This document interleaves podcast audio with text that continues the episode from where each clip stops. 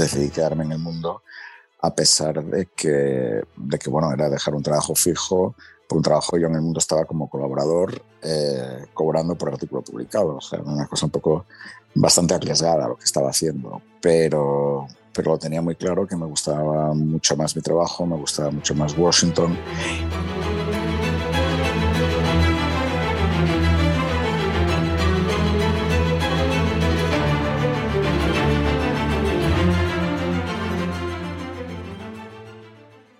Buenos días, buenas tardes o buenas noches, en función del momento del día en el que escuchéis este programa. Yo soy Luis Marnández Valencia, iniciador e impulsor de Asturias Power. En el programa de hoy tenemos la oportunidad de conversar con Pablo Pardo.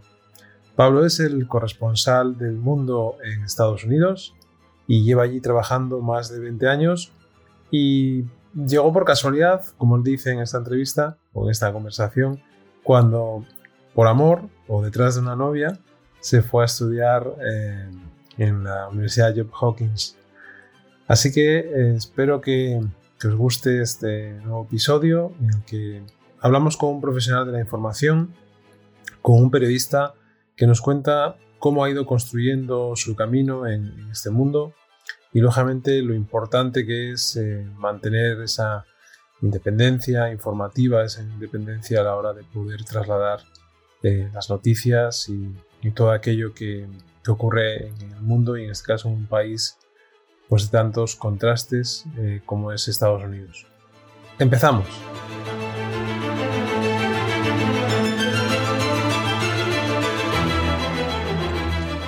¿Qué tal Pablo? ¿Cómo estás? Hola, muy bien. ¿Qué tal tú? Oye, eh, ¿por qué tanto tiempo en Estados Unidos? Eh, porque Washington me gusta mucho, fundamentalmente. Eh, yo vine a Washington a, estudiar. Eh, mi plan original era estar aquí eh, dos años y llevo 19. Washington es una ciudad que me gusta mucho. muchas veces se refieren a Washington como Hollywood for nerds, o sea, Hollywood para empollones. Y es, si eres un empollón, esta ciudad es perfecta. Tiene todo el mundo está obsesionado con cosas de política, política internacional, economía, etcétera. Y es, es muy interesante. Y luego también tiene una cosa que a mí me gusta mucho Washington, que es que es una ciudad muy pequeña. Eh, yo siempre lo digo que yo soy, yo soy de pueblo, yo soy de Gijón. Y una ciudad como Madrid, por ejemplo, para mí es demasiado grande. Viví 10 años en Madrid y nunca me gustó porque bueno, me agobian las ciudades grandes. Y Washington es pequeña. Washington tiene bueno, en total debe tener como 610.000 habitantes, eh, pero no tiene rascacielos, eh, porque está, es prácticamente imposible construir rascacielos, porque hay unas limitaciones urbanísticas muy estrictas y, bueno, es, casi imposible. En, la ciudad, el edificio más alto es el, eh, se llama el Cairo y debe tener como 10 pisos, una cosa así. Eh, no sé si estáis oyendo de fondo los helicópteros, eso sí que hay siempre, helicópteros volando por encima de Washington. De, momento, de momento no se escucha, no se escucha. y entonces, pues bueno, es una ciudad en la que cuando sales a la calle, como yo digo, siempre ves el cielo. Es una ciudad con muchísimos árboles. De hecho, me parece que las capitales del mundo es la que más árboles tiene. Entonces, no, nunca tienes la sensación de estar eh, metido en un monstruo eh, gigantesco, tipo una Nueva York, o digamos ya Los Ángeles, o no sé, en Europa, Londres, o sitios así. Puedes ir caminando a otras partes. Son cosas que me gustan. ¿Qué, recuerdos tienes de Gijón? Bueno, pues yo en Gijón viví, eh, yo viví de los 6 a los 18 años. Eh, Gijón antes había vivido en Mieres. Eh, nací en Oviedo, viví en Mieres hasta los 6, luego viví en, Gijón, lo cual, pues, siendo asturiano te genera unos problemas de identidad muy grandes sobre haber nacido en Oviedo, pero considerarte de Gijón. para mí, bueno, Gijón es sobre todo mi, mi infancia, mi adolescencia y mi familia. Eh, o sea, y el día de hoy sigue siendo mi familia. Es decir, ahí está mi madre, a la que suelo ir a ver con, con relativa frecuencia, tres, cuatro veces al año, vez hasta cinco. Eh, y, bueno, pues toda mi familia está en, eh, en Gijón y en Asturias. Entonces, eh, para mí es un poco, pues, pues eso, como volver a los orígenes. Y de hecho, pues aunque me fui a estudiar eh, a los 18 años, siempre siempre he seguido volviendo a Asturias y volviendo a Gijón. O sea, nunca, luego ya, cuando acabé la, la, carrera que estudié en Pamplona, me fui a vivir a, Madrid y allí viví 10 años, pero es decir, nunca pasaba más de un mes sin ir a Gijón. bueno, ahora mismo obviamente pasan más. De hecho, estuve 20 meses mm, sin ir por la, por la pandemia, por el COVID, pero vamos, normalmente cada tres, cuatro meses voy. O sea, es un sitio, pues eso ya te digo, sobre todo un sitio como para un poco recargar las pilas, para, mm, para estar tranquilo, para desconectar. Eh, y es, eh, luego, pues bueno, aparte de eso, es eh, el sitio donde mejor se come del mundo. Esto, esto es una cosa que es absolutamente objetiva e innegable. Una vez me invitaron a un programa de televisión aquí en, en, Washington y bueno, me contaron que lo había hecho muy mal porque cuando me preguntaron cuál era mi restaurante favorito, dije, bueno, la, casa de mi madre. Vamos, eh, entonces, eh, pues esperaban que hubiera dado una respuesta más sofisticada, pero, pero es, la, es la cruda realidad. Vamos la casa de mi madre que sigo viendo, que sigo viendo, perdona, como mi casa. Hombre, lógicamente, la casa, de, la, casa de las madres, o donde tú te criaste, o donde eh, pasaste ese tiempo maravilloso, pues siempre, siempre que vuelvas, me, que vuelves, me imagino que, así, a las así lo sentirás. Oye, tenemos ahí un, buen un buen embajador en, José Andrés, ¿no? Sí, vamos, eh, José Andrés es... Eh, lo que pasa es que José Andrés ya o sea, ahora mismo es, eh, es ya una entidad en sí mismo, vamos, más allá de, Asturias eh, o de España. Vamos, eh, José Andrés es, pues, pues eso, como, te comentaba, un, un, personaje en sí mismo. Yo creo que es el único cocinero que ha estado nominado al Nobel, en su caso al Nobel de la Paz, es el único cocinero que ha estado en los Oscar, en la ceremonia de entrega de los Oscar, no una vez, sino dos. Eh, y, vamos, eh, cuando Jeff Bezos voló al espacio, pues una de las dos personas con las que se reunió al, al volver públicamente para darles dinero para sus iniciativas, uno era Van Jones, que había sido eh, asesor de Obama, el otro es José Andrés, que le dio 100 millones de, de dólares eh, para su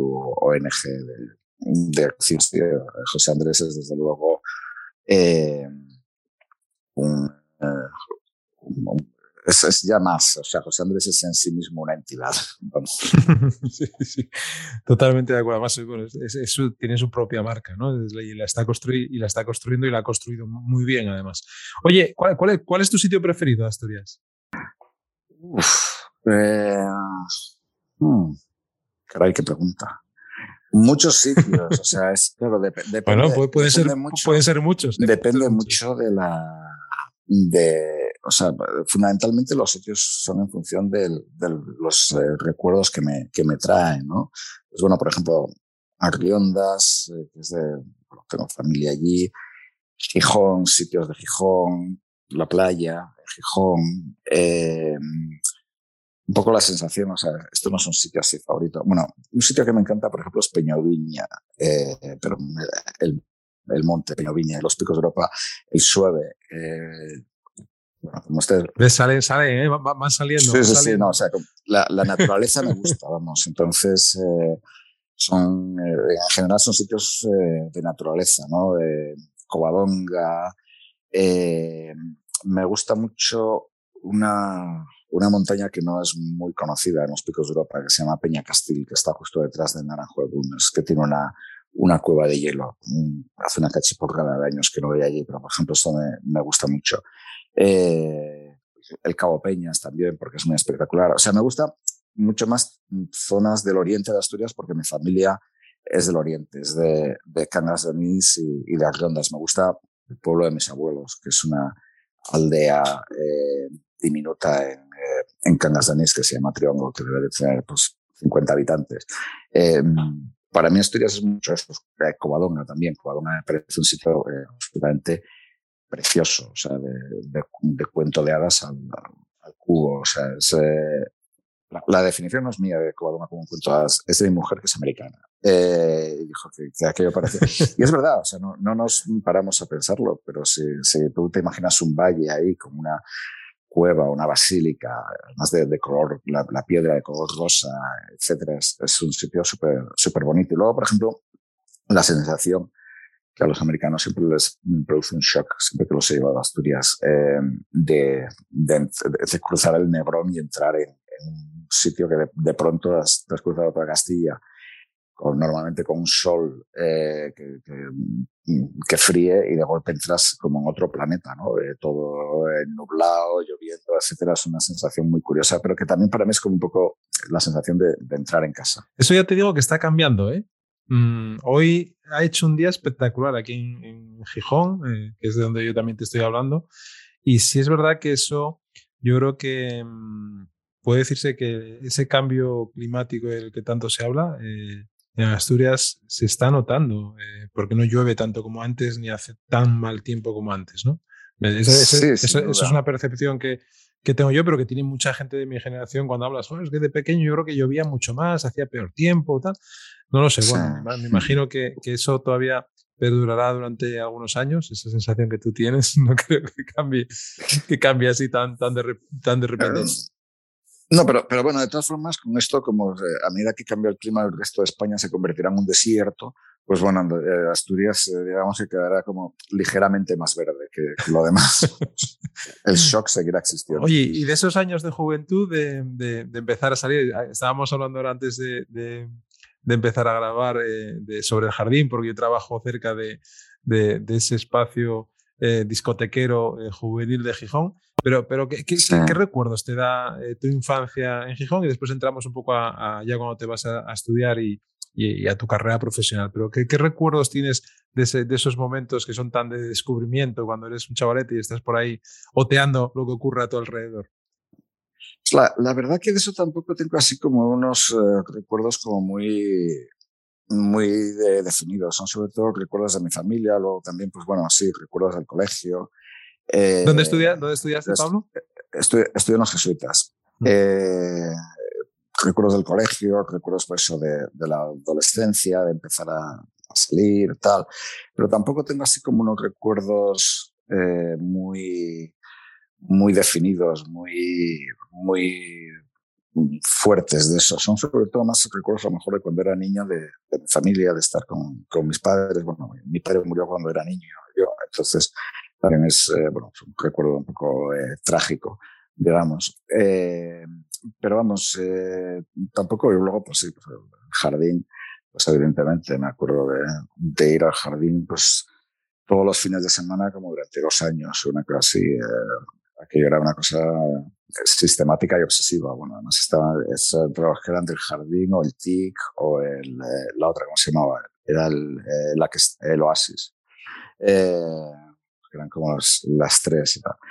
Y, eso, pero bueno, tampoco sí tengo una, una, un recuerdo como muy, muy intenso de esos años. Y, y, y el, el, la, la, decisión de, de, de, ir hacia el mundo del periodismo, que es donde has desarrollado tu, tu, carrera profesional, ¿cuándo, ¿cuándo te llega? Pues eh, cuando yo tuve que, que elegir entre letras y ciencias, eh, como a mí me gusta mucho la naturaleza y me gustan mucho los bichos, en BUP dije, pues voy a elegir ciencias puras, porque de ciencias siempre te podías luego cambiar a letras más fácilmente. Eh, de letras a ciencias era imposible, claro. Eh, entonces, bueno, tercero de BUP lo hice por ciencias y, y, fue, y fue horrible, fue espantoso, entre otras cosas, porque claro, a mí lo que me gustaban y me siguen gustando, de hecho, son los, los animales mucho. Y de hecho, cuando me voy de vacaciones a ver ballenas o a, África, safaris y tal, lo que no me gustaba era el, el ciclo de Krebs y el ciclo de Calvin, que todavía me, tengo pesadillas, por lo menos con eso, que era la, todas las fórmulas de la fotosíntesis, etcétera. Eh, odiaba las derivadas. Eh, todavía tengo pesadillas con mi profesor de, de matemáticas. Eh, vamos, creo que, creo, creo que hice una tarea, una labor muy buena para, para tratar de alejarme de las matemáticas y que tuvo bastante éxito en ese sentido. Entonces, eh, pues eso, como aquello estaba claro que no, ni era lo mío, ni iba a haber un, un bicho más que pues en, un frasco, en un laboratorio como mucho, pues la opción era ciencias para, ser, para hacer biológicas o letras para, ser, eh, para hacer periodismo, que siempre me gustó. Entonces eh, di un cambio y en CO eh, pasé a letras puras. Entonces fue también, era también una locura porque en general tampoco, mm, pero bueno, lo, único fue, claro, aprender griego ¿no? sobre la marcha. lo único que recuerdo del griego es el alfabeto y, dos o tres palabras. Y bueno, fue ahí entonces, evidentemente, eh, ni entonces ni ahora había periodismo en, en Asturias y la opción, la que, la que hicieras, la que hicieras, eh, te tenías que ir fuera a estudiar. Entonces eso, así es como, como acabé yéndome. Y, y esa llegada a la, a la facultad, a, a la carrera, eh, ¿cómo la viviste? Pues muy bien, la verdad que me gustó mucho. Yo fui, a estudiar a Pamplona eh, y, el, sobre todo el ámbito universitario, que, es, que te da mucha más libertad que, el colegio, me gustó mucho. Eh, eh, soy una persona que lleva bastante mal la disciplina. De hecho, yo creo que soy corresponsal en gran medida, pues porque estoy lejos de, todo, ¿no? Eh, eso no implica que no me guste trabajar ni que no me guste, eh, o sea, lo que sea. De hecho, creo que, vamos, que, que trabajo, que soy muy trabajador y tal. Eh, a veces la gente dice que soy adicto al trabajo, pero el, rollo este de tener que estar en el colegio a las 9 menos 20 de la mañana hasta la una y media, las tres y media, salir a las seis y media, etcétera, mm, no sé, no me, no me gustaba absolutamente nada. Eh, eso es algo de lo que luego te das cuenta, ¿no? Eh, y eh, en la universidad, pues bueno, pues es muy diferente, claro, porque bueno, solamente tienes unas pocas clases al año, perdón, al año, a la semana, eh, o al día, vamos, eh, y es, te da mucha más libertad. Y luego también en Pamplona, pues era, había una mezcla muy curiosa, ¿no? Porque en primer lugar hay gente de toda España, de gente de Navarra, gente de fuera de España. De hecho, uno de mis compañeros de piso en tercero de carrera era, era francés. Eh, es una universidad del Opus Dei, conservadora en muchas cosas. Eh, al mismo tiempo, en aquella época era una universidad que bueno, eh, había una violencia eh, política considerable en Navarra y había gente pues, de, de lo que entonces era HB, Batasuna, Bildu. Eh, y luego Pamplona es también una ciudad, claro, es algo que yo no, probablemente no, no perciba en Gijón, ¿no? Pero eh, Pamplona es una ciudad eh, con, o sea, con, una estructura social muy suya, como me imagino que las tienen todas las ciudades de, del mundo, ¿no? Gijón también tendrá la suya, pero yo en Gijón crecí y eso. Entonces, eh, fue, una, fue una cosa muy, muy interesante. Eh, es, es eso, pues eh, fue muy interesante y muy liberador en cierto sentido. Y, y esa, es, eh, esa es la historia. Eh, también, no sé si ve tu, tu perfil de, de, LinkedIn, que es lo que, lo que yo estoy viendo ahora, eh, eres un profesional también que, que no ha parado de formarse. Sí. O sea, eh, has, has, has, estudiado esa, esa, carrera en la Universidad de, Navarra eh, empiezas a trabajar en distintos, eh, pero ya muy, muy, muy pronto además en, expansión. Eh, y, y, sin embargo, has estado constantemente formándote hasta, hasta ahora. Sigues formándote. Sí. Sí, eso es un poco lo que comentábamos antes de, de Hollywood para empollones, ¿no? Que yo soy un, empollón, yo soy, me gusta mucho estudiar. Sea, si, probablemente si tuviera dinero me dedicaría a estudiar y no, y no a trabajar, vamos. Precisamente lo que me gusta del periodismo es que siempre estás aprendiendo cosas, y más si eres corresponsal, porque estás eh, pues eso, aprendiendo siempre cosas de otra cultura, de lo que sea. Y, y entonces eso me gustó mucho. O sea, eso es una cosa que siempre, siempre, me, siempre me ha gustado. O sea, bueno, defendí mi tesis doctoral hace un año y medio, vamos, eh, a una edad completamente ridícula para, para defender una tesis. Eh, y eso sí que, sí que es algo. por ejemplo, hay el hecho de que acabar la carrera y empezar, empezar a trabajar inmediatamente. Eso, por ejemplo, es una cosa que, eh, que era, ahí cuenta mucho, yo creo que el entorno en el que estás, lo que los, los anglosajones llaman el, peer pressure, la, la, presión de tus iguales, digamos, que es la idea es que ejemplo, eh, yo esto lo veía pues con, amigos míos que, que, habían estudiado, que estaban estudiando en Asturias, ¿no? En, en Navarra existía la idea de que tú empezabas a hacer prácticas eh, a partir de tercero de carrera, o segundo, eh, que tú acabas la carrera y te pones a trabajar. Eh, y es que todo el mundo tenía sometido en, la cabeza. Eh, o sea, y no es algo que, que fuera, digamos, por, por cuestión de la universidad o lo que fuera, no es que era así.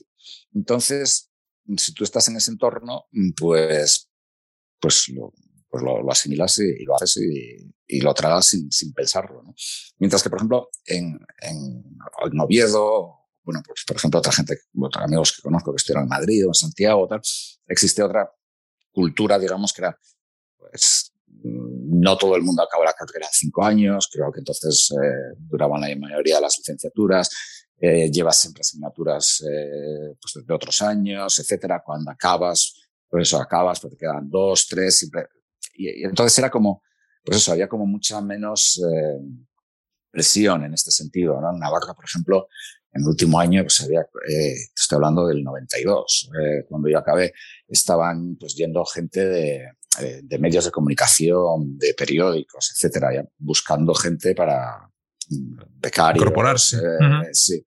Pues claro, todas esas son cosas que te, que, que, bueno, que tú no te das cuenta, ¿no? Y entonces te las, eh, te, la, entonces, bueno, lógicamente, o sea, yo, yo, acabé la carrera, la acabé en 92, además fue justo en 92, que era el año de la Expo y de las Olimpiadas, y, y la economía española petó eh, en, el, en el 92, pero prácticamente yo creo que todo el mundo en mi, en mi clase, bueno, toda la gente que yo conocía, eh, encontraron trabajo, es decir, algunos trabajos eh, en general mmm, patéticos, eh, te pagaban una miseria, eh, pero bueno, todo el mundo, todo el mundo se fue a, trabajar.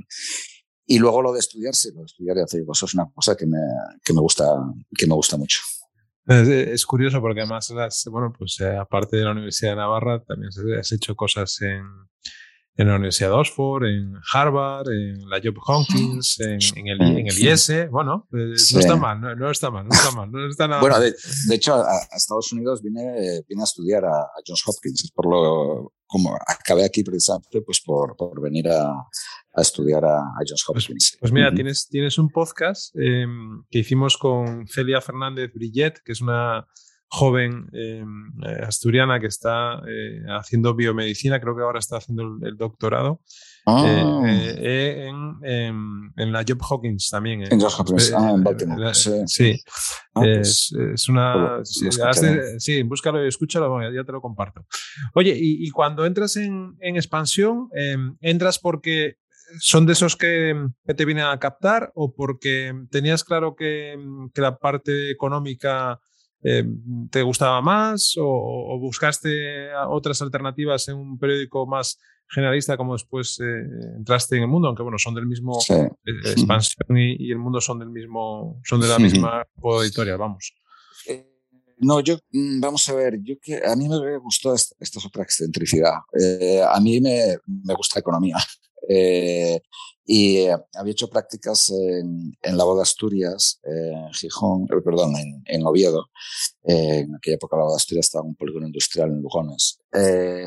y mm, había hecho también prácticas en una, una revista muy pequeñita que se llamaba Tesón en Oviedo.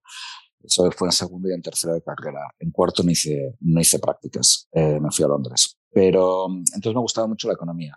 Y a mí siempre me gustó mucho la política internacional.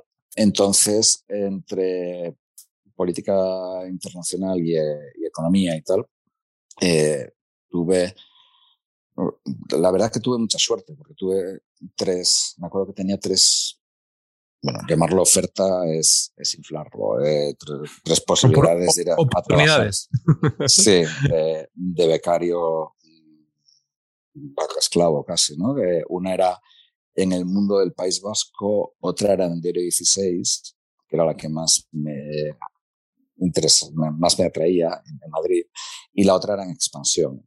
Eh, el mundo del País Vasco y del 16, eh, yo creo que solicité, sin más, mandé el currículum, pero bueno, era siempre por medio de canales o de, de, bolsas de empleo, lo que hoy serían bolsas de empleo de la universidad. Y en expansión, porque fue a dar una conferencia de expansión, una redactora jefe de, de, fue a dar una conferencia en la universidad, una redactora jefe de expansión, y al acabar la conferencia, pues le, le entré a saco y, le di mi currículum.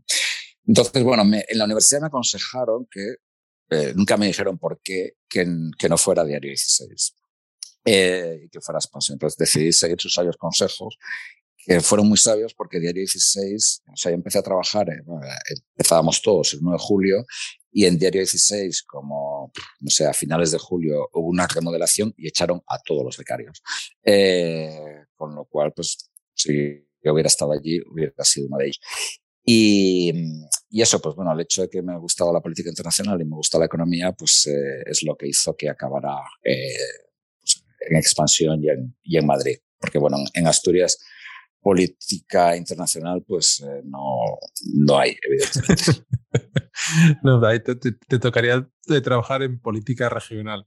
En política regional, efectivamente. Oye, ¿y, ¿y, qué tal esa primera experiencia eh, en expansión, esa primera etapa? Bien, o sea, bueno, estuve 10 años, o sea que... Por eso, por eso. Que no, no me fue mal, estuve allí 10 eh, años. Lo, lo, que más me, lo, lo, más duro de, de adaptarme fue, fue, a Madrid, porque bueno, eso ya te digo yo, las ciudades grandes las me agobian mucho, o sea, no, no sé por qué, porque vamos, no, mm, Madrid no es una ciudad, digamos, eh, hostil, ¿no? que, para el que viene de fuera. Eh, posiblemente sean más hostiles o más indiferentes eh, Washington o, o, Pamplona, ¿no? Eh, pero las, las ciudades grandes me, me agobia mucho esto de tener que pasar eh, 40 minutos en el metro metido en un atasco o tener que salir una hora y media antes a tomar un café con alguien, eh, me, quema, me quema mucho. Pero bueno, fue, Expansión fue un rodaje muy bueno porque me pusieron a hacer eh, economía internacional bastante pronto, como al año y medio de llegar. Y luego pues ya estuve haciendo economía internacional todo el tiempo y, me gustaba. Entonces hice pues eh, eh cumbres del Fondo Monetario, eh, iba a Davos todos los años, al World Economic Forum y tal, y esto me, me gustaba mucho y bueno, claramente cada día tenía más claro que me apetecía vivir fuera de España, pasar fuera una temporada fuera de España si, si tenía la oportunidad, si tenía la ocasión, era un poco como un, un sueño. Nunca pensé que la, que la cosa iba a ser 19 años y para continuar, vamos. Sí, sí, porque lógicamente das el salto, como dices antes, cuando, cuando decides ir. ¿Por qué decides ir a, a, a Job Hawkins a, a, formarte? ¿Por qué surge esa oportunidad? Eh, pues, eh, como, como, surgen la mayor parte de las oportunidades eh, serias en la vida por una novia. Eh, ella se fue a, a Columbia, a la Universidad de Columbia en, en Nueva York, y eh, yo me vine a, a SAIS, que es la Escuela de Relaciones Internacionales. Iba a hacer el máster de periodismo en, en, Nueva York y yo la, eh, y yo la, el máster en Relaciones Internacionales en, en Johns Hopkins. Entonces, ya te digo, fue una cosa que fue un poco, bueno, un poco no, fue completamente. Yo me pedí una excedencia de, de expansión y, y fue, pues bueno, fue por, eh, puramente por, por casualidad eh, ya te digo, al principio el plan era, era volver a expansión. ¿Y qué te, qué te, encuentras en Estados Unidos cuando llegas? Eh, ¿Qué diferencias? Qué, qué, eh, en el ámbito universitario, lógicamente, con, con bueno, las diferencias mm, son, son grandes, lógicamente, o no, no lo sé. Yo, yo no, no te puedo decir si son grandes o no, porque no, no he vivido, eh, he vivido solamente la, la Universidad de, de, Oviedo, con lo cual no tengo, no tengo más criterio. Pero, ¿qué, qué te encuentras? Sí, era, era, era un momento que me atraía mucho porque era la, la, digamos, la, el tipo de cosas que siempre me han interesado mucho. Entonces, eh, eh, pues todo, política internacional, economía internacional, etcétera, era como un poco el, el sitio eh, perfecto. Eh, y luego además, pues claro, tiene cosas que son muy espectaculares, porque por ejemplo, las clases, eh, casi como abrumador, porque tú tienes tienes que tomar un, cuatro asignaturas por, eh, por semestre. Eh, semestre, pues es, uno es de finales de agosto a mediados de, de diciembre, el otro es de mediados de enero a mediados de mayo aproximadamente. eh, son cuatrimestres. Eh, pero bueno, tú tienes que, tomar cuatro asignaturas por clase, eh, perdón, por, por semestre, y, y, tienes para elegir, pues cada semestre tienes 100 cursos. Entonces, es una cosa que es como muy, muy abrumadora, ¿no? Luego, pues evidentemente, dependiendo de las especializaciones y de eso, pues ya tienes que hacer mm, unas troncales, otras que no. Por ejemplo, eh, cuando yo estuve en SAIS, eh, creo que había que hacer, no me acuerdo si eran seis, yo creo, o a lo mejor cuatro, eh, como mínimo cuatro cursos de economía. Que bueno, que eso si eres, o sea, si no has estudiado económicas, pues lógicamente tienes que empezar con macroeconomía y, y microeconomía básicas, vamos. pero pero luego eso, pues tienes, claro, tienes 100, 100 clases, ¿no? Para, para elegir y, es una cosa como muy, muy espectacular. Eh, eh, al mismo tiempo... Perdona, Pablo, la, idea es que tú, te, que tú te vayas haciendo también un poco tu, tu, tu propia carrera, ¿no? Por, por, llamarlo de alguna manera, por verlo de una manera. Sí, un poco así, sí. Sí, o sea, bueno, hay, hay muchísimas especializaciones. Eh, no me acuerdo cuántas puede, cuántas puede haber, pero a lo mejor hay 20 o 30 eh, especializaciones. Entonces, claro, tienes que tener, pues digamos, los, eh, los requisitos que son, eran, creo que un par de cursos de, de políticas o de relaciones internacionales básicos y los, y los cursos de economía. Eh, pero luego, luego pues ya dependiendo de lo que, de la especialización que tengas, pues ya, eh, ya la cosa pues eh, cambia, ¿no? Pero sí, en gran medida es, eh, es o sea, pues queda mucho por, por tu cuenta. De hecho, hay, hay gente que, que llega pues como a, acuerdos con los profesores y, y hacen, les hacen una clase específicamente para ellos. Eh, es decir, una clase para, para una persona. Eh, si logras un profesor que esté interesado y que, y que le dé luz verde, pues, eh, pues adelante. Entonces, eh, sí que es, sí que es más muy, pues eso, muy, muy espectacular todo eso. Y, y luego, pues, las clases, pues, Mm, hay, hay, clases en las que, pues eso, las, las troncales o las comunes puede haber a lo mejor 50 estudiantes por, por clase, pero luego hay otras en las que yo me acuerdo en, en una, por ejemplo, que era sobre política del sur de Asia, India, Pakistán y Afganistán y Bangladesh, que debíamos ser como 7 o 8. Entonces, claro, eso también te da muchas oportunidades a, para interactuar con los profesores, etcétera. Me acuerdo otra que era sobre el terrorismo, que era la de Peter Bergen, que es un periodista que, que, de hecho conoció a Bin Laden antes de que, de que Bin Laden se hiciera famoso. Eh, que iban a ser también pues como 8 o 10 o una cosa así. Entonces, claro, todas son cosas que son muy, muy espectaculares y muy interesantes. Y una cosa que me, que me llamó mucho la atención es que los, eh, los estudiantes de Estados Unidos, que venían a ser más o menos la mitad de, de SAIS, desde el día, desde el primer día de clase, literalmente, eh, empezaban a buscar trabajo. Eh, era una cosa muy curiosa porque bueno, en Estados Unidos la, la educación es brutalmente cara, no, no es, incluso la educación pública, la, universidad pública hay que pagarla y si vas a una universidad privada, pues una Harvard, Yale, Princeton, Stanford, una de estas te puede costar ahora mismo, no sé por cuánto cuesta la matrícula, pero probablemente estará por los 70 mil dólares, calculo 70, 75 mil dólares al año.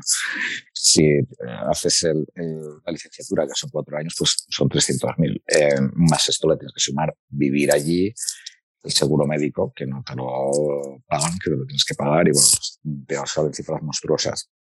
Y, y, a mí esto era una cosa que me alucinaba, ¿no? Los, los, la deuda estudiantil que, que tenía la gente. Y bueno, y la deuda que tiene la gente. Es decir, eh, Barack Obama acabó de pagar eh, la deuda de, mm, que había contraído para estudiar cuando era senador. En Estados Unidos hay gente a quienes les, eh, les descuentan de la pensión la, la deuda que contrajeron cuando eran estudiantes, la pensión de jubilación. Eh, y además muy curioso porque la deuda, eh, la deuda estudiante, digamos, es una, es una deuda que es prácticamente incondonable. Eh, cuando haces una suspensión de pagos personal, que en Estados Unidos es muy común, creo que la deuda eh, estudiantil eh, queda exenta, o sea, la tienes que seguir pagando siempre. Y vamos, yo me acuerdo, por ejemplo, de un, de un amigo mío que, que estaba haciendo un, un, programa doble, que era el, el, MBA de la Universidad de Pensilvania, de, de Wharton, de la Escuela de Negocios, y SAIS, y tenía una deuda, y estamos hablando hace 20 años, de 150 mil dólares, que se había, era, era un tipo, era indio, eh, y vamos, vivía en, en India, bueno, vivía en Singapur antes de venir a Estados Unidos. Y para hacer este, estos programas, pues había pedido una, un crédito de 150 mil dólares. Eh, le fue extraordinariamente bien porque ahora es, eh, ahora es el, director general de Facebook en India. Eh, y India es después de esta. En India Facebook tiene más, más, eh, más gente en India que en Estados Unidos. O sea que, bueno, le fue bien. Pero vamos, a decir, las, las deudas son absolutamente cósmicas. Y esto sí que era una cosa que me llamó mucho la atención, cómo la gente empezaba a buscarse trabajos desde, desde el primer momento en el que, en el que llegaban a la, bueno, a la escuela. Hay una, hay una compañía eh, que salió hace poco a cotizar al Nasdaq, que es Flyware, no sé si te suena. Eh, mm. que es, es, es, es, una compañía de, de, de, inicio española, lo pasa ahora ya es americana 100%, sí. pero el fundador, el modelo de negocio de, de Flyware en sus inicios, ahora ya ha cambiado, Sí. pero era eh, precisamente en rebajar los, eh, las comisiones de financieras que había en Estados Unidos con el tema de los estudios universitarios. Ah, pues, eh, pues claro, pues no me, no me extraña. Sí, sí, sí. sí. Eh, ¿y, cómo, ¿y, cómo, se llama la empresa? Se llama Flyware. Eh, fly de, de volar. De, de, de volar y, sí. y Wire. Wire ah, W-I-R. Vale. Vale, vale, pues la, la buscaré, sí. Flyware Payment. Sí, estoy ahora mismo delante buscando en, en, internet. Sí, sí, sí, sí. De, de, estas cosas curiosas que ocurren, una, una, una chica que es eh, eh, Elena Escobar eh, vive en Gijón. Sí. Ella es valenciana porque es una empresa, esta es una empresa que surgió en Valencia inicialmente. Uh -huh. es la responsable de recursos humanos para EMEA y vive ah. en Gijón. Ah, curioso. Uh -huh. cosas, curioso. cosas estas de la, de, de, de la de la deslocalización del trabajo. Sí, sí, sí, sí desde luego. Y, pues, eh, pues mira, pues no, no, sabía lo de, lo, de esta, lo de esta empresa, pero es una cosa muy interesante.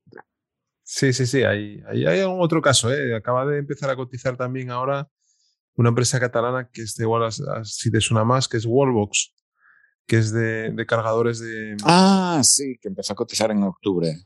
Sí, hace nada, hace sí. cuatro días. Sí, sí, sí. Estaba, estaba justamente en España cuando empezó a cotizar yo. Sí, sí, uh -huh. sí, a primeros de octubre fue, siete o ocho, sí. así. Sí. Uh -huh. Eso es. Bueno, entonces eh, estás ahí dándole caña a ese eh, a ansia de estudiante que tienes eh, inagotable.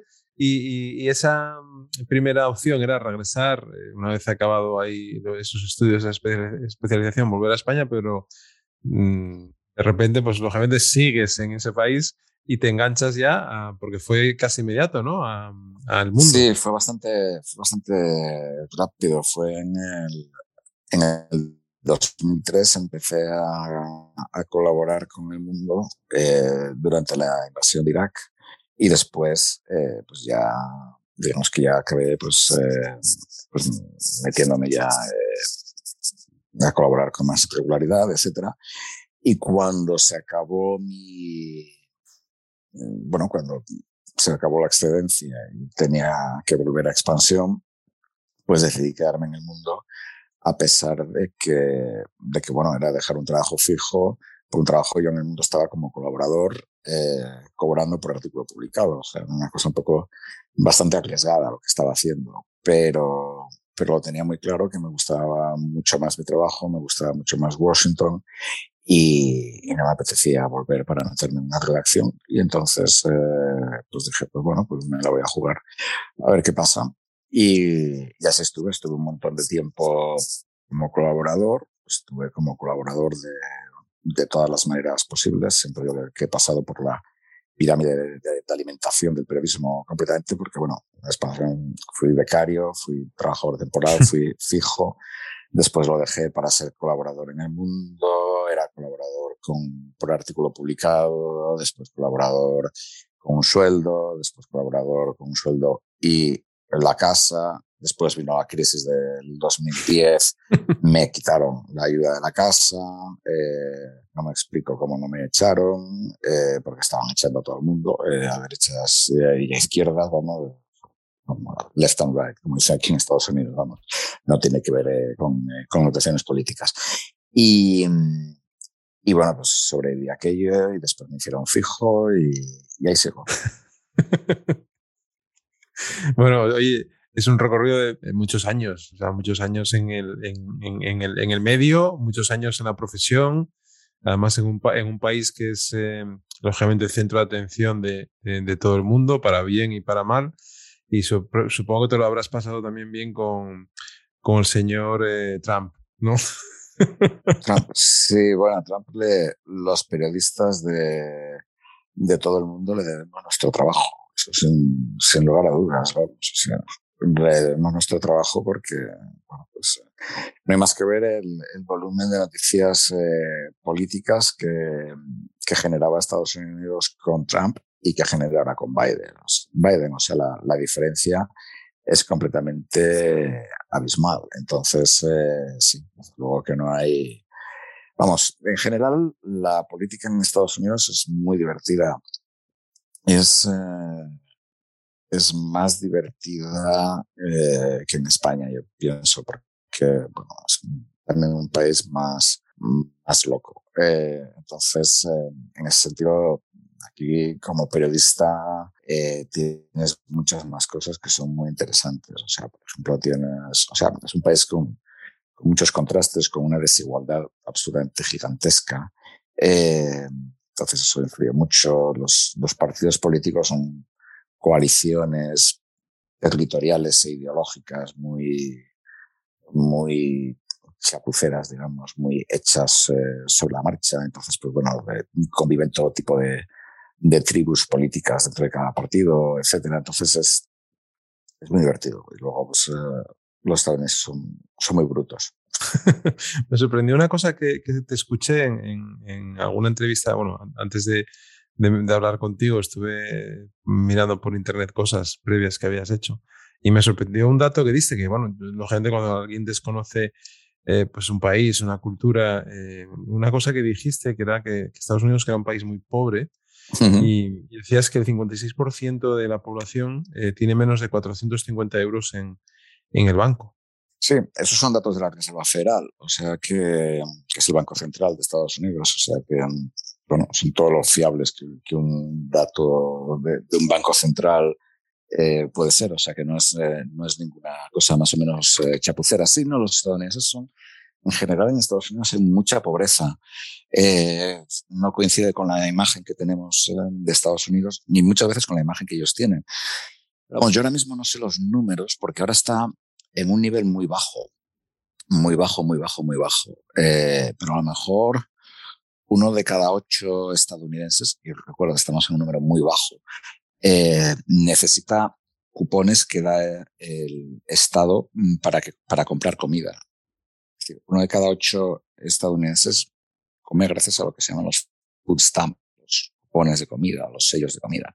Eh, además, eh, pues bueno, no dan para comer muy bien, mucho menos si es precisamente uno de los problemas que tiene eh, la, mucha gente en Estados Unidos que es que come muy mal, eh, pero también come muy mal aparte porque no haya tradición culinaria en muchos casos, eh, también en muchos casos porque eh, comer bien es, eh, es tremendamente carísimo. Entonces, eh, pero sí, Estados Unidos es un país, eh, de hecho, no, no, hay más que mirar las estadísticas oficiales, es decir, es, es un país eh, con una esperanza de vida bastante menor que la de España, bueno, España es que tiene esperanza de vida altísima, pero bueno, bastante menor en general que la de los países europeos. Eh, es un país con unas tasas de eh, mortalidad infantil y mortalidad maternal, eh, cuando las, mujeres dan a luz, muy alta y de hecho entre determinados grupos, por ejemplo, entre los afroamericanos de algunos estados del sur y entre los indígenas son altísimas, son, cifras verdaderamente de país en vías de desarrollo. Eh, entonces sí, es un país y al mismo tiempo, pues claro, tienes eh, eh mucha innovación, muchas eh, empresas punteras, tienes Wall Street, tienes de todo. Entonces es un país de, de muchísimos contrastes, de absolutamente muchísimos contrastes. O sea, Washington es una ciudad de 610.000 habitantes y ahora mismo que la, la, tasa de delincuencia está bastante baja. Eh, hablo de memoria, pero deben de estar, debe haber como 400, 450 asesinatos al año. Eso supone más de uno al día, promedio. Eh, si esto se aplicara a Madrid, pues así a ojo más o menos sería, si Madrid tiene, ¿cuántos puede tener? 4 millones de habitantes, 5 millones de habitantes. Serían 3.000 asesinatos al año. Eh, Washington tiene una tasa de asesinatos, ahora no sé si la tiene, pero durante mucho tiempo tuvo una tasa de asesinatos más alta que, que, la, que Ciudad de México. Se supone que es una ciudad mucho más peligrosa. Y ya te digo que ahora mismo está muy, muy baja. Y, y sin embargo, por ejemplo, pues donde yo vivo, nunca jamás ha habido ningún incidente, ningún tiroteo ni nada. O sea, eh, todo está concentrado en unos, en unos barrios muy específicos, en los cuales, lógicamente, no puedes entrar nunca. Eh, entonces, es, es, un país de, de, mucho contraste, ¿no? Es decir, a, a, una hora y media caminando de la Casa Blanca tienes sitios que son verdaderas zonas de guerra. Eh, entonces, es, es eh, a una hora de la, de la sede del FBI. Entonces son, son cosas verdaderamente paradójicas. Sorprendentes. eh, decías antes eh, el tema de la, de la, política. Yo descubrí hace poco la serie eh, de Aaron Sorkin, eh, New Room, eh, que, que, todavía no la, no la, he terminado de ver, pero la estoy viendo por ahí. Y, y quería tocar un tema, eh, ya que te, tengo la oportunidad de, de, de hablar contigo, que es el, lógicamente, cómo están evolucionando los, los medios ¿Y, y cómo ves tú eh, todo lo que tiene que ver pues, eh, con, con, la nueva creación de contenidos eh, a la que tienen acceso pues, eh, periodistas? ¿no? Es, mm, lógicamente tú estás trabajando uh -huh. un, para un medio, pero también hay muchos periodistas eh, en Estados Unidos que están dejando los grandes medios y a través de newsletters, a través sí. de podcasts, a través de, de todos estos nuevos canales, eh, pues están monetizando eh, su, su, su, pluma, ¿no? Por decirlo, o, o sus pensamientos, o sus ideas, o, sus, eh, o las comunidades sí. que, que, están, que están construyendo, ¿no? Eh, ¿Cómo ves esto? Eh, y, después otra cosa que también te escuché, em, que decías el tema de que los medios locales en Estados Unidos estaban eh, desapareciendo. Y, y, yo que tuve la oportunidad de trabajar hace un año y medio, durante poco tiempo, estuve solamente un año en la Nueva España, que es un medio que bueno, conoces perfectamente. Eh, yo, yo, creo que, que, el medio local, eh, al menos en España, o al menos en, en, en, por, por, la cultura que tenemos, yo creo que tiene un potencial, sí. si se adapta, ¿no? Si se adapta, más, más, más que, el medio, que el medio nacional. Pero bueno, esos son daría para, para, para, para, un grande, para un gran debate. Bueno, pero simplemente, por un lado, ¿cómo ves todos estos nuevos canales y todas estas nuevas herramientas que están a disposición de los creadores de contenidos sí. barra periodistas? Lógicamente no es lo mismo un sí. creador de contenido que un periodista. Eh, y, y, el tema que comentabas también de, de, del periodismo local. Bueno, en el tema del periodismo local aquí en Estados Unidos sí es, es cierto, o sea, está desapareciendo a toda velocidad.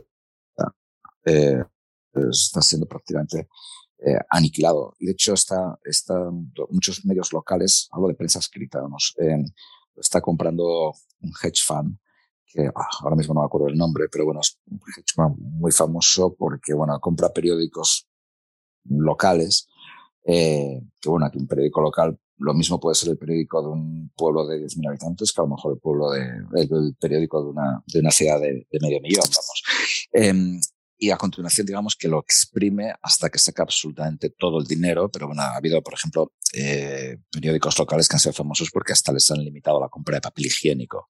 Eh, o sea, cosas verdaderamente macabras. Eh, que han pasado a lo mejor de una plantilla de 30 reactores a tener tres. O sea, así digamos que los, los sangra hasta sacarles la última gota de rentabilidad y después normalmente lo que hace es vender los solares, cerrarlos y vender los solares.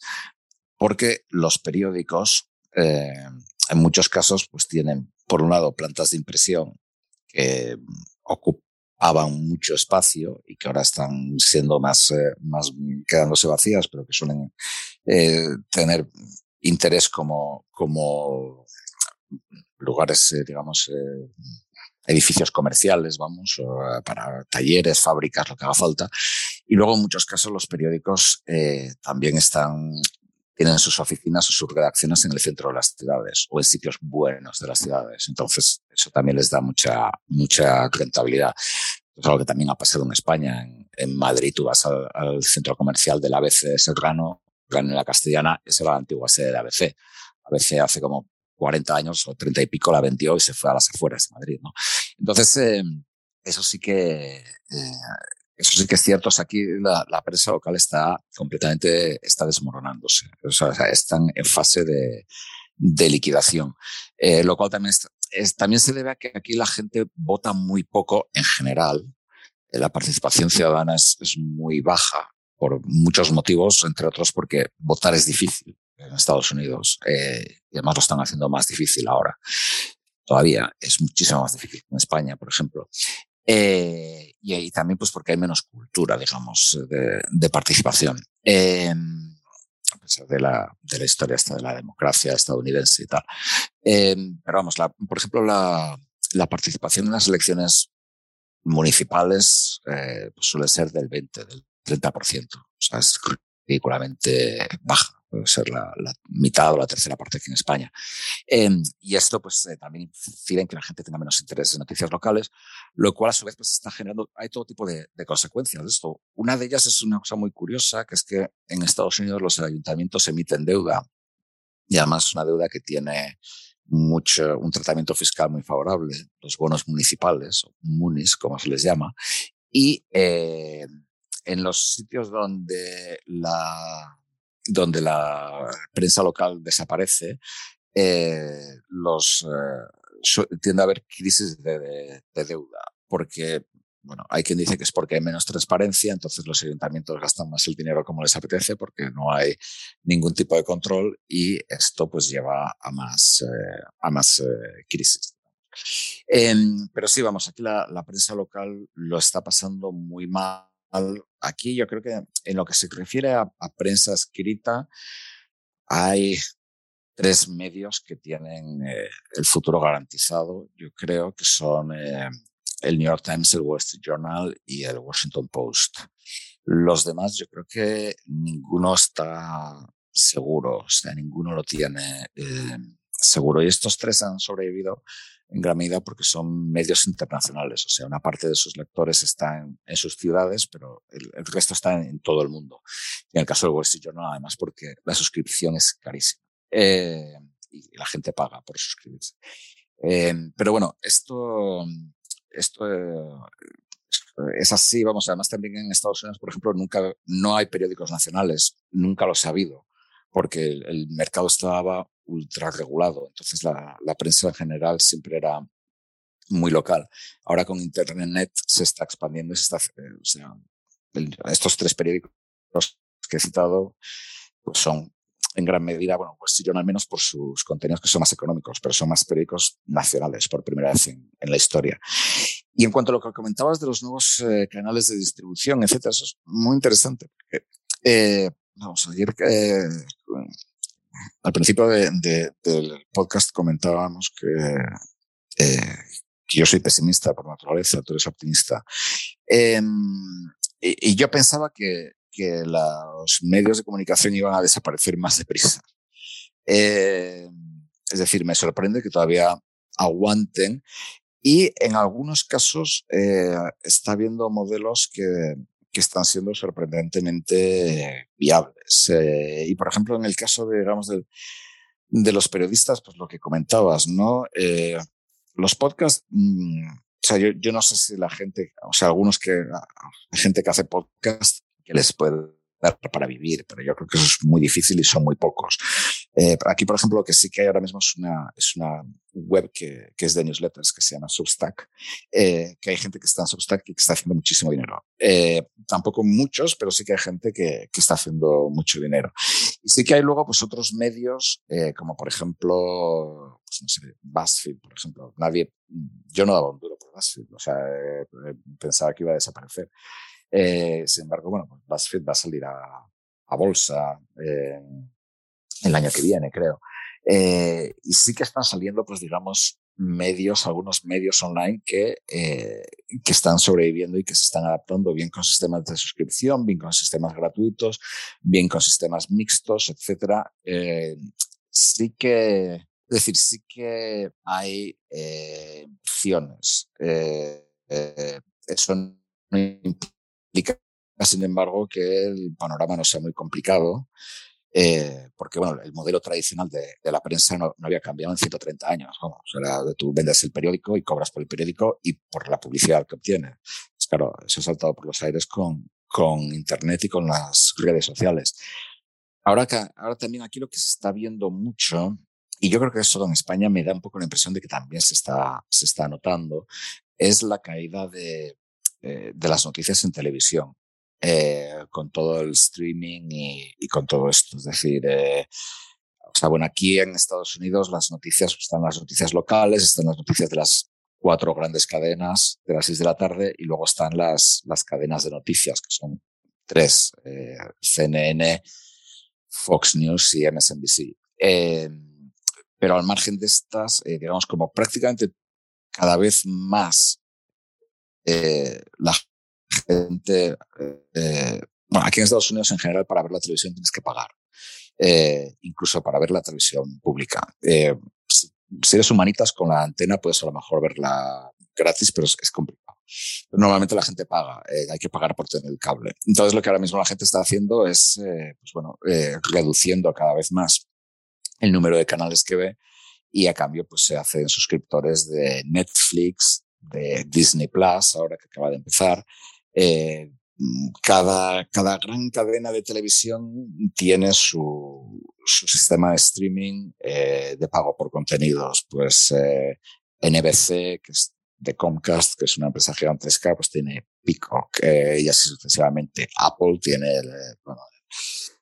Apple TV. Entonces cada uno, y entonces lo, lo, que, lo que pasa con esto es que esto, digamos, o es ficción o hacen documentales, pero no hacen noticias como tales. Eh, y entonces, por ejemplo, ahí sí que está viendo, empezando a haber un problema eh, para las eh, para la, los informativos tradicionales de televisión. Y luego los que también lo están pasando espantosamente mal son las, las revistas. Algunas se han adaptado bien a Internet, eh, como el Atlantic, por ejemplo. Otras, pues hace poco en el New Yorker, al, New York son muy pijos, vamos, eh, eh, y han hecho huelga, o sea, que en New York hagan huelga, eso es como eh, inconcebible, eh, porque bueno, sus, sus, ventas han caído mucho y, y, sus suscripciones digitales no iban tan bien. Entonces, o sea, al menos no es un colapso completo, eh, como yo pensaba que iba a ser, pero sí que, o sea, es, es más, más confuso, pero bueno, sí que parece que hay eh, algunos focos de, de, esperanza aquí y allí. En España es diferente, porque en España creo que en España la prensa local eh, tiene el futuro mucho más eh, seguro que la prensa nacional. O sea, tú miras, por ejemplo, las cuentas de, de Vocento y Vocento los regionales, eh, entre ellos el comercio, pues ganan dinero. El que pierde dinero, el que siempre ha perdido dinero desde que lo compraron, es ABC. Eh, otra cosa es que tú mm, tengas periódicos nacionales o Madrid porque eh, te dan influencia, te dan prestigio y, y, te dan poder político. Pero desde el punto de vista puramente económico, eh, yo creo que la prensa local en España, al menos por el momento, eh, lo tiene más fácil, eh, al menos hasta que, que se mueran sus, sus lectores. No, yo sí, yo sí lo veo, ¿eh? eso que acabas de decir. Y de hecho, mira, Prensa Ibérica acaba de lanzar ahora en Madrid ¿Cómo se llama? El periódico, sí, el, periódico, el periódico de España. El periódico de España. Eh, que sí. bueno, dices, ostras, eh, es que es verdad, y en Madrid no hay ningún periódico que sea local, ¿no? o sea, de, prensa local. Tienes los, las grandes cabeceras, El País, El Mundo, ABC, Razón, etcétera, pero que la gente tratan, tratan noticias de ámbito, de ámbito nacional. Y sin embargo, yo, prensa ibérica, el modelo que tiene, lógicamente, como tiene periódicos locales en, casi todas las provincias, yo creo que en casi todas, la gente tener, un periódico en Madrid también le va a nutrir de otros contenidos, eh, digamos, eh, que van a correr hacia, hacia un lado hacia otro, ¿no? Claro, eso se apuesta, digamos, en utilizar contenidos de los medios locales y luego tener pues, una creación en Madrid para cubrir el, gobierno el gobierno, vamos, ¿no? Eh, el poder. Exactamente. bueno, igual que los otros cubren el poder autonómico, el poder local. Sí, sí, sí, pues, total. Pues Pero bueno, eh, si te fijas ahora mismo, está habiendo una verdadera explosión de, de medios en Madrid eh, y además medios potentes. Es decir, porque bueno, ha salido el debate con Vieto Cubido, que fue director de, de ABC, eh, ha salido, salido dos más, eh, pues que ahora mismo no me acuerdo. Eh, uno es el, director de y ahora mismo no me acuerdo, que, es que está, tenido, que está metido en una, una polémica tremenda con, con Ábalos, con el, con el eh, exministro. Eh, no sé si es de Conversation, este, eh, o, The, Objective se llama el de, el de Álvaro Nieto, que ya llevaba existiendo tiempo, pero bueno, que, que era una, eh, una web bastante pequeña y ahora, ahora, ha crecido, ahora ha crecido mucho. Y, luego, pues eso, pues el periódico de España. Eh, hay también una televisión que va a sacar Marcos de Quinto, eh, que bueno, que en principio eh, Marcos de Quinto fue vicepresidente de, de Coca-Cola y, y, mm. diputado de, de Ciudadanos. De Ciudadanos. Mm. Eh, que va a ser una televisión, no, no, sé de qué tipo es, pero bueno, sé que va a tener contenido informativo eh, potente y, y, va a emitir a nivel nacional. Entonces, bueno, sí que hay, eh, hay una serie de movimientos muy, muy curiosos eh, en la prensa en, España que, bueno, que al menos, mira, pues el, eh, digamos, el, el sector se mueve, la industria se mueve. Es que tiene que moverse, ¿no? No hay otra. Esperemos que se mueva, efectivamente, por el bien de todos. Oye, Pablo, por, ir terminando, que, que, además hemos hecho el programa en, dos tandas, en dos tandas. Oye, eh, ¿dónde te ves eh, en, los próximos años? ¿Te sigues viendo, o sea, te, ves retirado en Washington o, o, te ves retirado en Asturias? Eh, vamos a ver, yo creo que Estados Unidos es el mejor país que conozco para eh, trabajar y España es el mejor país que conozco para vivir. Eh, entonces, eh, depende de cuáles sean tus, tus prioridades, ¿no? Eh, o sea, yo me veo en Estados Unidos, de hecho, bueno, pues eh, tengo, ya llevo haciendo la, la nacionalidad estadounidense. Eh, me veo en Estados Unidos, pero me veo jubilándome en España y, y probablemente en Asturias, eh, porque la calidad de vida es mucho mejor y porque además en, en España eh, hay una serie de cosas que los españoles no valoramos porque, eh, porque las damos por hechas. Es decir, pero cosas como la sanidad pública en España eh, es algo que cada vez que vamos al seguro deberíamos darle un beso al médico. Vamos, eh, pues es, es, es, algo realmente alucinante. Es decir, en, Estados Unidos, que es un país donde yo no tenía seguro médico, un día me, co cociné una mano, me quemé cocinando una mano, fui a urgencias, estoy hablando hace 18 años, y en urgencias por verme la mano, me pasaron una factura de 800 dólares. Por verme la mano, ponerme pomada y un vendaje. Eh, eh, hay gente literalmente que se ha muerto de COVID y les ha mandado una factura de 100.000, 200.000 dólares. Obama contaba la historia de su madre, que se murió de cáncer. Su madre enferma de cáncer, haciendo eh, cuentas en la mesa de la cocina para, para ver cómo iba a pagar eh, el tratamiento. Yo me acuerdo, bueno, en, en, mis épocas de colaborador, cuando tenía seguros médicos muy malos, etcétera, recuerdo un seguro, una vez que Aetna, que es una de las mayores aseguradoras del mundo, eh, puede ser tan grande como medio IBEX 35, me mandó una carta, que era una carta espectacular, que decía, estimado asegurado, coma, por la presente le informamos de que no tiene derecho a quimioterapia. Punto. Atentamente. Eh, nunca tuve necesidad de tener que, quimioterapia, gracias a Dios. Pero es decir, eh, son cosas que son así. ¿no? Entonces, eh, el hecho de que no haya una sanidad unificada pública, por ejemplo, en Estados Unidos es una locura, porque cada vez que vas al médico, los sistemas informáticos de los médicos no son los mismos. Entonces tienes que acabar teniendo 800 millones de papeles. Bueno, son, completamente demenciales. Es decir, en, España se ve muy bien eh, en muchas cosas. Lo que yo creo que en España nos falta, y esto es una opinión muy personal mía, es eh, a lo mejor pues darle más importancia al trabajo. Es decir, en España yo creo que en muchas ocasiones el trabajo se minusvalora y se considera algo como eh, que uno tiene que hacer porque no le queda más remedio, eh, no se ve incluso bien que a una persona le guste su trabajo, que esté enamorado del trabajo o lo que sea. Y yo creo que eso, es malo y además yo pienso que eso es muy neurótico, porque es decir, tu trabajo es una cosa en la que pasas ocho horas al día fácilmente. O sea, tú probablemente pasas más tiempo en tu trabajo que con tu mujer y, yo que con la mía. Es decir, si haces eso eh, como una cosa que, bueno, hay que hacerla, porque qué remedio, porque no sé qué, porque no sé qué más, pues que estás agarrando prácticamente un tercio de tu vida, estás decidiendo sufrirlo, ¿no? Pues yo creo que, por ejemplo, ahí en, en España, pues con las cosas que tenemos, ¿no? Muy buenas, si, tuviéramos un poco más de, eh, yo creo que es un cambio cultural, ¿no? De darle más importancia al trabajo, etcétera, eh, yo creo que sería, sería mucho mejor. Pues eh, yo creo que eso, fíjate, volvemos al optimismo, eh, a mi optimismo. Eh, yo creo que eso es un cambio cultural que se está produciendo. Es decir, la gente de una generación que está ahora mismo en puestos directivos, eso ya lo ve de esa manera, yo creo, por, por, por, lo menos en mi entorno, en el entorno en que yo trabajo.